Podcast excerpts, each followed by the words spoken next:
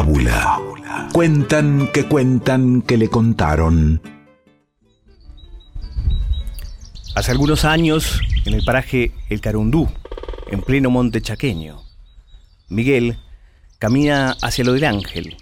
Aquella noche habrá baile en aquel rancho y él no se lo va a perder. El sol se hunde en el horizonte y el frío se hace más intenso. Por eso Miguel camina rápido, entre la arboleda, pateando el piso de vez en cuando para que no se le congelen los pies. También se tira aliento sobre las manos para calentarlas un poco. Es entonces que una ráfaga de aire helada le trae aquel sonido. Es el sonido de un llanto, un llanto desgarrador. Miguel no tarda en verla. Hacia adelante hay una muchacha de vestido blanco y de pelo rubio hasta los hombros. Se tapa la cara con las manos. El llanto sin dudas proviene de ella. Miguel llega hasta la dama y le pone suavemente una mano en el hombro. ¿Estás, estás bien? ¿Te puedo ayudar en...? Miguel nunca termina de formular aquella segunda pregunta. Al escucharlo la muchacha saca su rostro de entre las manos y lo alza hacia él.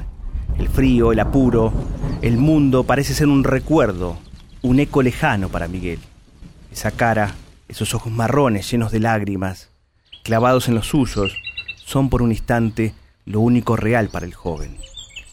Cuando el monte vuelve a existir, la dama sigue llorando. A través de las lágrimas de la angustia, Miguel apenas puede entender su nombre, Delfina, y que algo terrible le había pasado. Temió volverle a preguntar.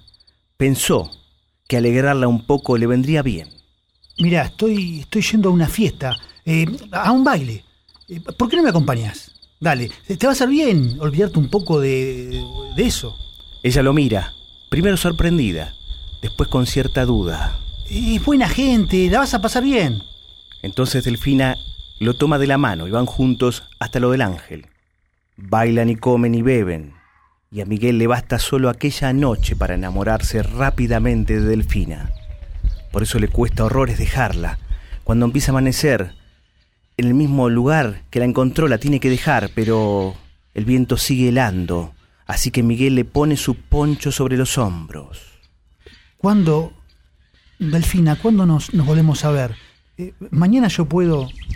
Pero la muchacha, sin previo aviso, comienza a correr entre los árboles. Miguel la persigue. Sorprendido, no quiere ni debe perderla.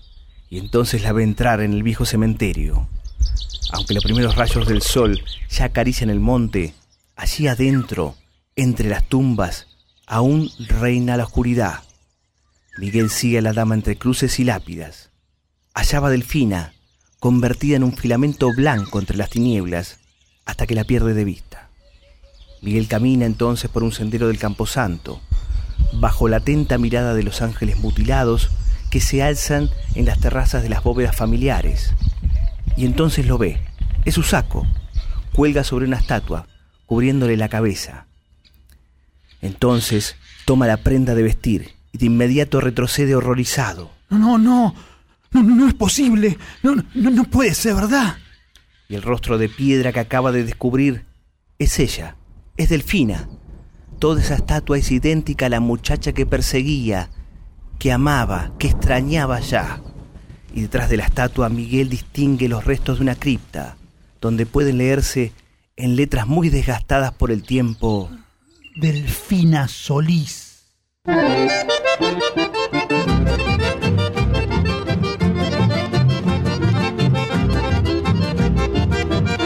Fue una fiesta patronal y hubo baile en el obraje, en un lujoso carruaje, una moza y llegó con su larga cabellera y de escultural figura, cimbreando la cintura, en el baile se metió.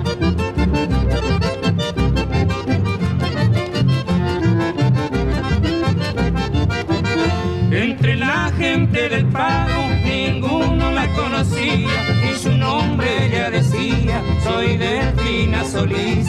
Con sonrisa y con donaire, sin descanso ella bailaba y ya muy de madrugada de todo se despidió. Pero un mozo lugareño fue por ella elegido, con rumbo desconocido el varón la acompañó. En su brazo se estrechó a la dama misteriosa y en la noche silenciosa monte adentro la llevó.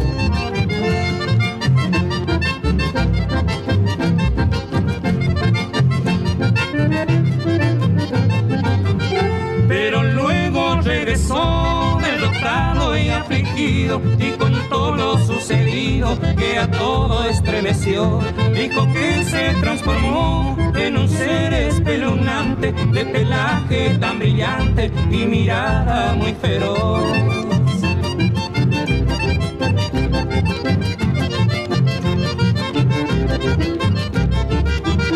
Y comentan los paisanos que en las noches tormentosas una mujer hermosa aparece en el lugar, luciendo vestido blanco, ambulando por la selva y se pierde en las tinieblas de la negra oscuridad.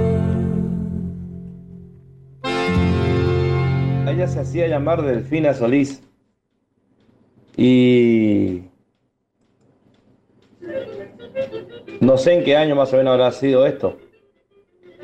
Eh, después hay otro, otra hipótesis también que eh, un muchacho en un baile, fiesta patronal también, le invita a bailar a una chica donde la, la chica sale a bailar, comparten eh, el baile toda la noche. Y bueno, después llegó el momento de acompañarla. A la chica el señor se va hasta la casa de la chica y por el camino la chica le pide la campera porque tenía frío. Y el hombre le da la campera. Y la chica le dice, mañana pasa a buscar, acá queda mi casa. Y el hombre el otro día se va a buscar su campera y la atiende la madre. Y el hombre pregunta por la chica y la, y la madre le dice, no, si mi hija murió hace como 10 años. Entonces se va y le dice la madre, está sepultada en tal lugar, el cementerio, en el campo había cementerio así al costado del- de la casa nomás, ¿no es cierto? Y va el señor y encuentra al muchacho y encuentra su campera arriba de la tumba de la chica. Esa otra dama misteriosa también, es otra hipótesis más.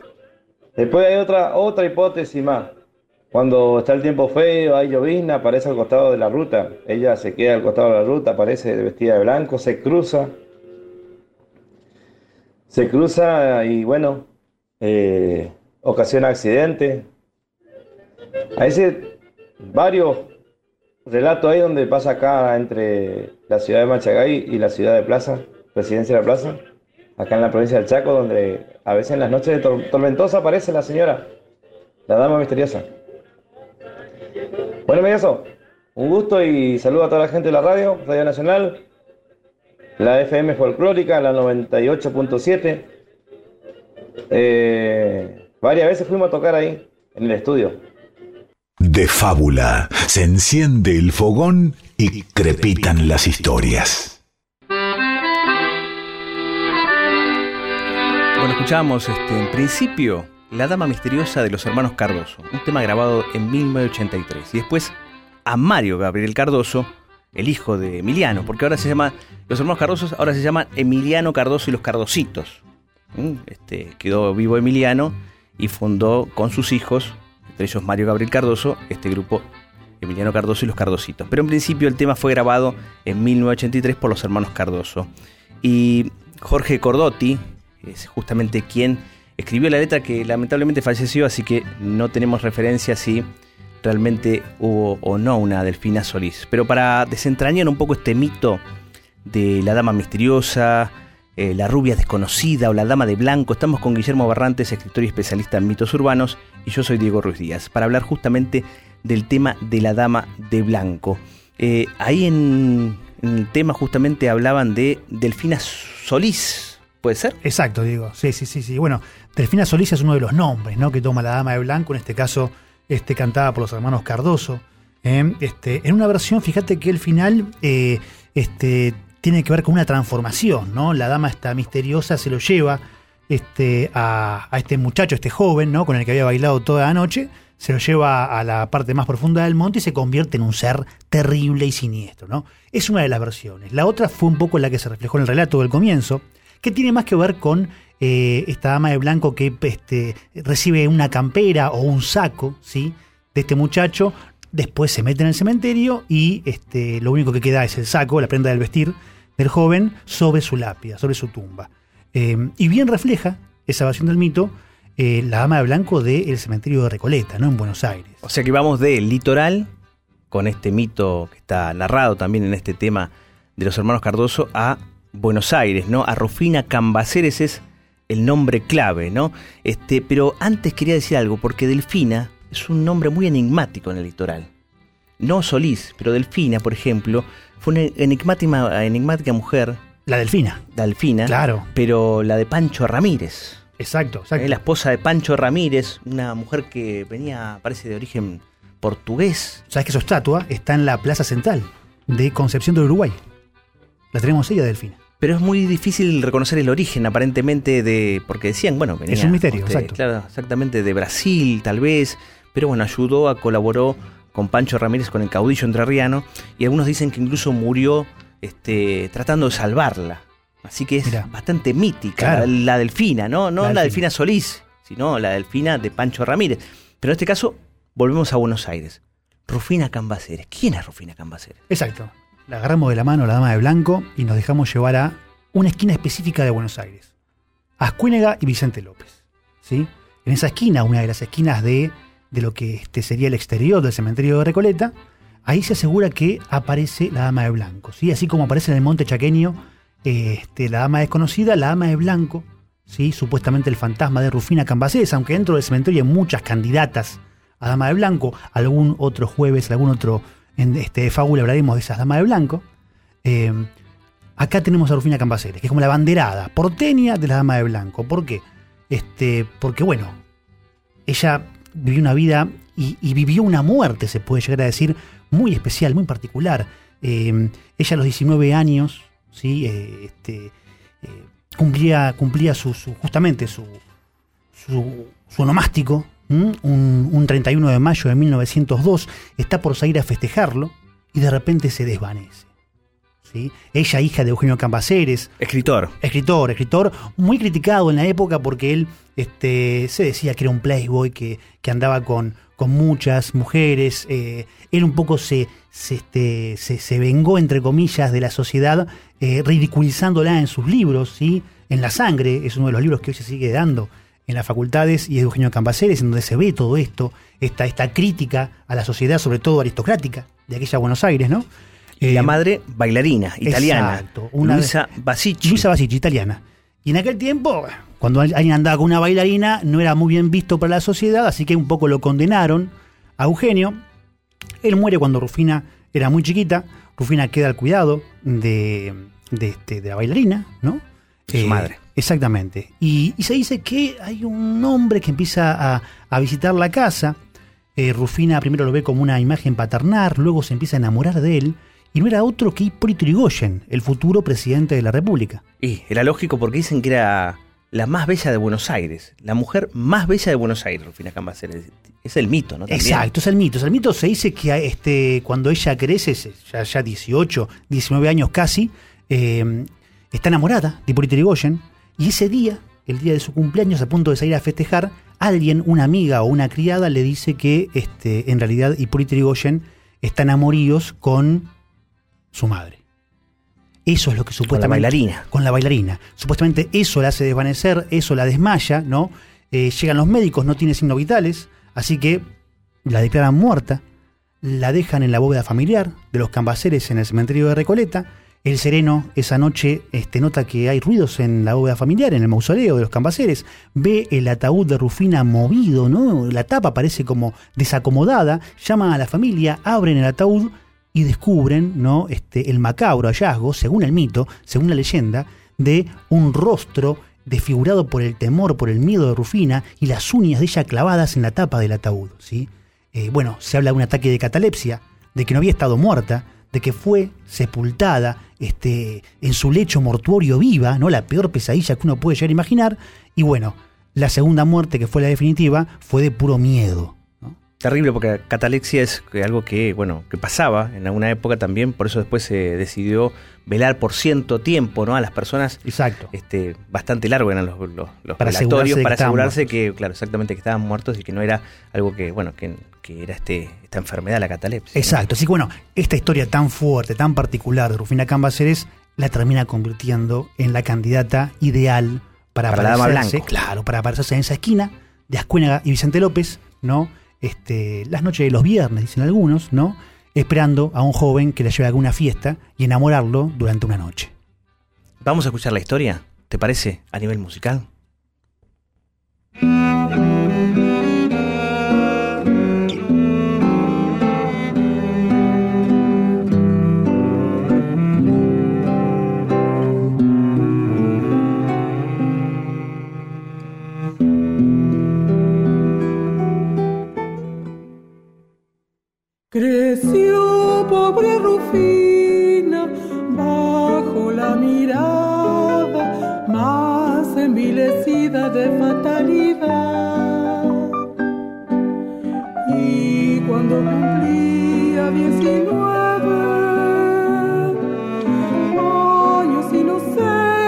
En la vida, se desvaneció triste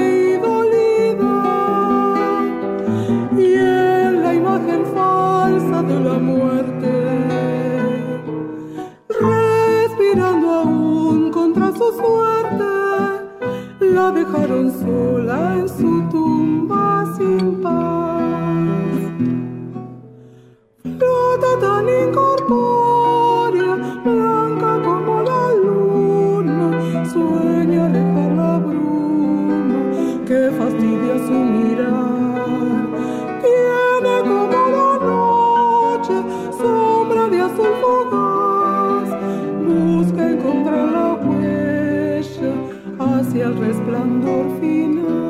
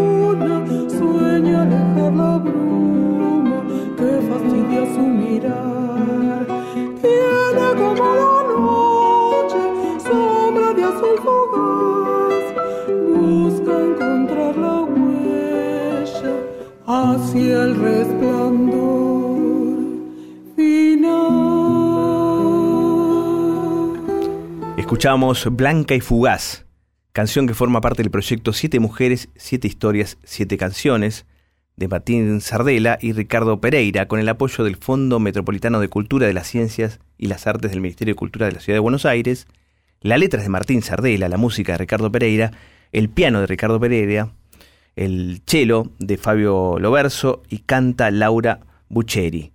Y ahora volvemos al litoral, porque el mito también es muy vigente en el litoral como La rubia desconocida, en este caso cantado por Miguel Figueroa.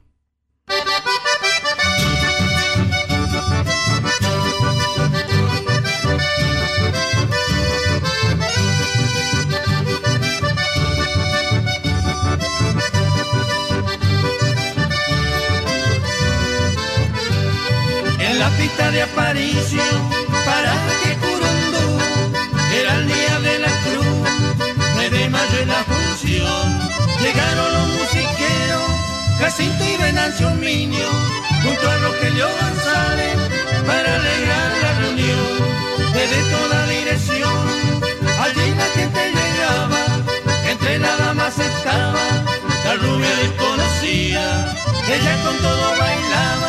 alegre y divertida, pero de dónde salió, eso nadie lo sabía.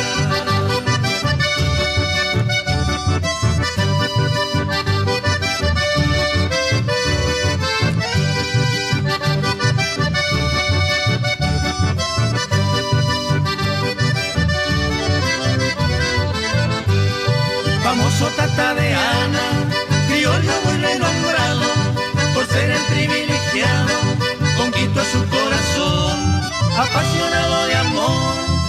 esa rubia doncella, entre los brazos de ella, toda la noche bailó, al sol de la madrugada, a su casa la llevó, y en la puerta su madre, al recibirla salió, la señora sorprendida, y asustada le explicó, ya hacía siete años que su hija falleció.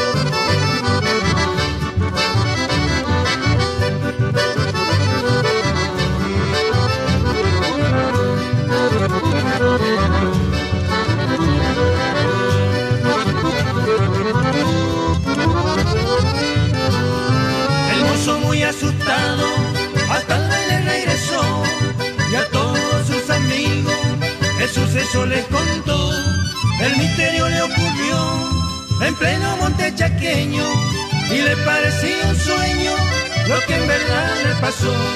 Comentan que apariciones allí mismo suele haber, suceso desconocido, cosa que cuestan creer. La dama cabello rubio nunca más se supo ver, pudo ser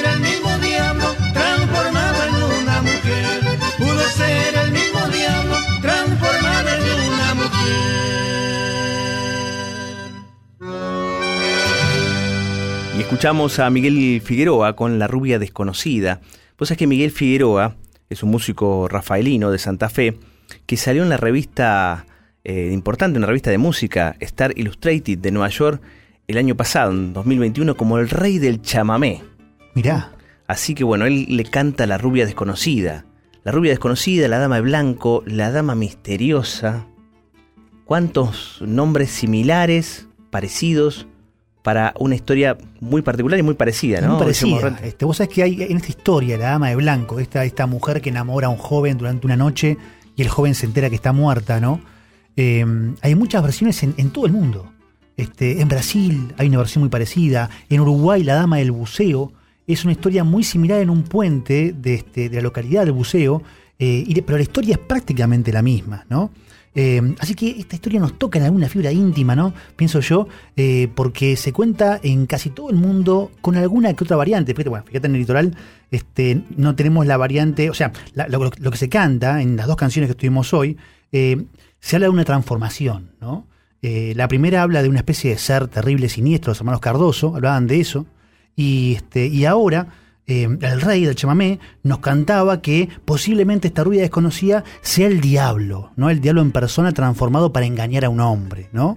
Eh, En eh, Buenos Aires no llegamos a tanto, porque en Buenos Aires Claro. decimos que podría llegar a ser la historia de Rufina Cambaceres, Claro. la mujer Está- tal vez a- más bella de Buenos acá Aires. gana más, acá gana más la melancolía, ¿no? La, la, la, el- el- lo inalcanzable, ¿no? Cómo, cómo llegar a esa mujer que amo y que está de, en el mundo de los muertos. Imposible. Increíble, re increíble. Pero bueno, vamos a, si te parece, a reencontrarnos seguramente con otro mito la semana que viene. Pero antes, no nos vamos a ir sin escuchar más chamamé. En el caso particular de Jovita Díaz, Un mito. chaqueña, Por ¿eh? supuesto. un mito, realmente una voz maravillosa, con justamente un tema que se llama Chaco.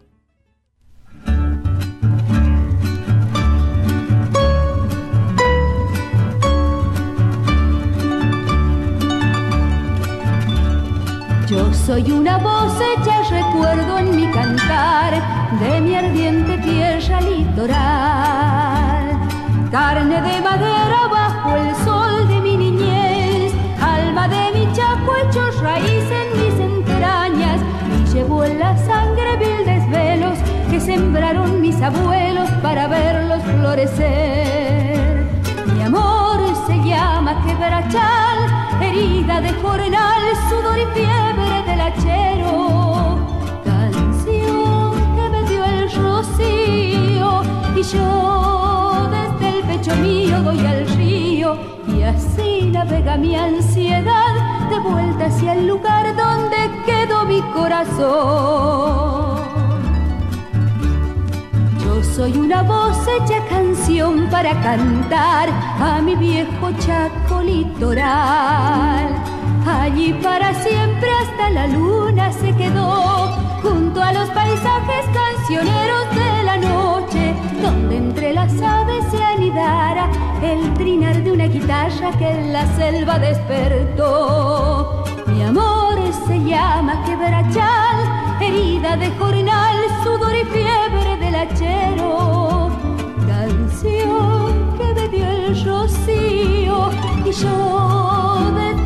mío doy al río y así navega mi ansiedad de vuelta hacia el lugar donde quedó mi corazón.